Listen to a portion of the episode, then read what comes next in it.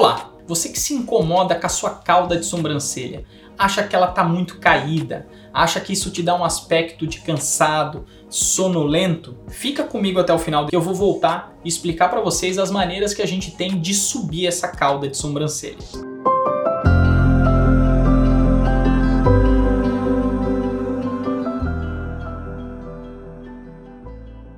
Então nós temos alternativas não cirúrgicas e cirúrgicas para subir a sua cauda de sobrancelha. A principal não cirúrgica e mais conhecida é a toxina botulínica. Mas como é que vai subir, doutor? Ele não é um paralisador muscular, a toxina botulínica? É, só que a gente consegue fazer uma paralisia seletiva.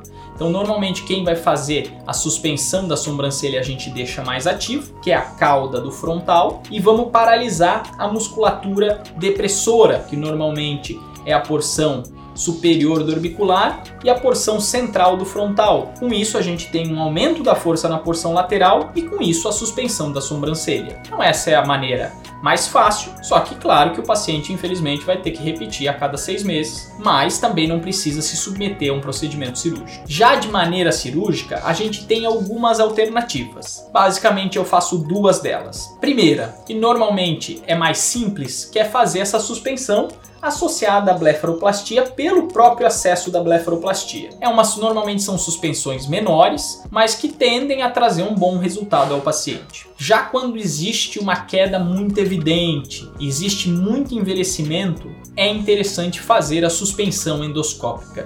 E o que, que é isso?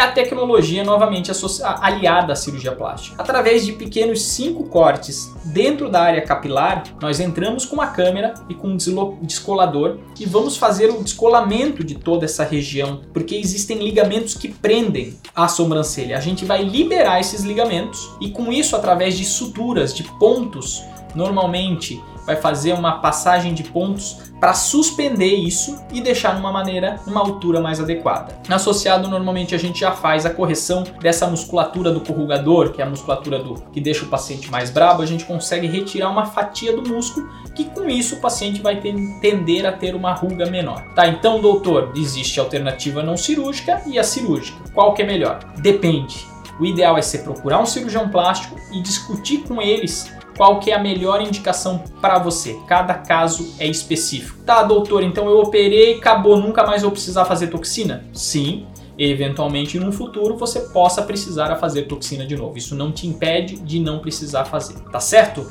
Ficou alguma dúvida sobre suspensão de sobrancelha? Entra aqui no nosso canal, segue a gente, manda pra gente que a gente tem um prazer imenso em responder para todo mundo.